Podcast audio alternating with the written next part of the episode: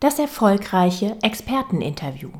Also ich will das so, wie die das sagen, nicht komplett ausschließen. Das sind ganz, ganz brutale Schätzungen, die jeder machen kann, der einen Kaffeesatz lesen kann. Ich kann nur mal darauf hinweisen, dass das vielleicht mal recherchiert werden sollte.